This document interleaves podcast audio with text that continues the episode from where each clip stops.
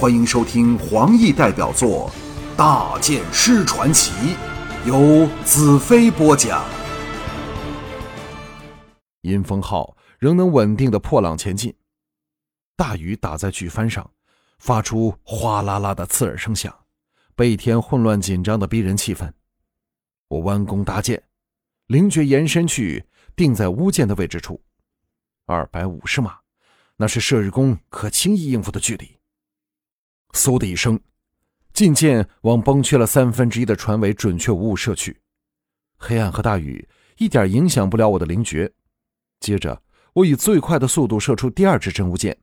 这次的目标是对方驾驶室内的舵手，我要叫他们没法借改变航道来避过实弹。当的，第一支箭又被乌帝掷出的一支长矛震得失去了准头，不知射到哪里去了。接着是一下惨呼，那舵手做梦也想不到祸从天降，喝着一盆血雨，被真无箭透体而过，利毙当场。对不起了。明知你是身不由己，可是我也没有别的选择。二百码，乌帝像鬼影般出现在能见度的范围内，轰轰的，两枚实弹激射而去，往敌舰投去。同一时间，我射出第三支真无箭，目标是站在甲板上一层看台的乌帝。第三支真无箭后发先至，早了片刻来到乌帝身前，进剑的速度太快了。不过乌帝的反应也是一等一的迅捷，一剑劈在真乌剑上，当的，真乌剑竟和他的长剑一起折断，可见交击的力量如何惊人。断了一截的真乌剑去势不减，刺进了乌帝胸膛处。我刚要欢呼，忽感不妥，原来真乌剑只刺进了寸许，便停了下来。接着，更让人震撼的事情发生了，真乌剑反弹了出来。轰轰的，两枚实弹成功落到敌舰上，一枚把其中一台投石机压个粉碎，撞得守在投石机旁的黑叉人马仰人翻，伤亡狼藉；另一枚偏了少许，却恰到好处的击中对方左前舷的船身处，木屑横飞下破了一个大洞，船头激起的浪花立时狂涌进去。敌船投出的四枚实弹给我们避了开去。没有舵手的敌船，笔直的在阴风号船尾五十码外倾泻着掠过去。战士们乱箭齐发，向敌舰射去，我却绝无欢喜之情。连射日弓发出的真乌箭也刺不穿乌帝占据了公主的身体，我还有什么杀死他的方法？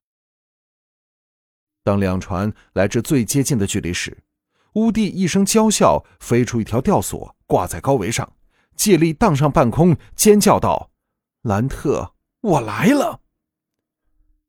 在我们骇然以对中，乌帝荡上最高点，然后放手凌空向我飞来。灰鹰浑身一震，大骇道：“我的天哪！”我一咬牙，全力向他射出一支真乌箭，同时把爱能灌进剑里，直至饱和的顶点。乌帝在空中狂笑道：“你的剑能奈何我吗？”嗖！剑剑说时迟，那时快，正中无底胸膛。我心中真的在祈祷：如果这带着爱能的剑都不能伤他，我只好眼睁睁的让他过来把我们杀个半个不留。乌帝的娇笑倏然停止，浑身剧震。真乌剑透胸而入，仅于剑尾，可是却没有鲜血在后背飙射出来。乌帝俏脸巨变，几乎凝定在看台的上方空中。稍后才一声惨叫，向下跌去。我立时射出第二支灌满爱能的真无箭。乌帝一声怒斥，伸手格挡，竟一把拨开了快如闪电的第二支箭。至此，我才知道敌箭射得多么侥幸。他是绝不会干多余的事的。他觉得没有必要去挡那支箭，才会给我有可乘之机。哗啦的，吴帝掉进了海水里，立时风息雨止。去远的黑叉巨舰有一半倾泻在海水里，眼看沉没在即。突然间，我再次和公主建立了心灵的联系。我吩咐灰鹰不得骚扰我，把以前更炙热的爱能源源不绝地向公主送过去。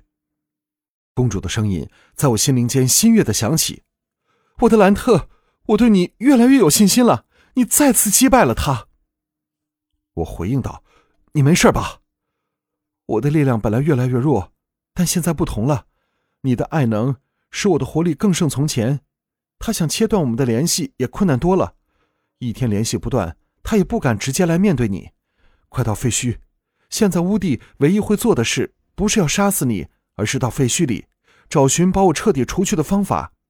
但你肯定会比他快的，因为你那带着爱能的一剑。”对我被他占据了肉体造成的伤害，没有一个月的时间，绝对难以复原。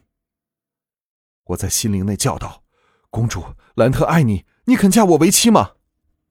公主欢喜的答道：“我当然愿意，我要与你长相厮守，让你永远疼爱我，我只想属于你一个人。”我还要说话，乌帝的邪力涌起，阻隔了我们的通讯，但再切不断我们的联系。我睁开眼。乌云散退，露出了壮丽浩瀚的星空，海面恢复了风平浪静，敌舰踪影全无。可是我却知道，在这美丽的海洋里，能毁灭大地所有生物的乌帝，仍然在顽强的生存着，等待着复仇的机会。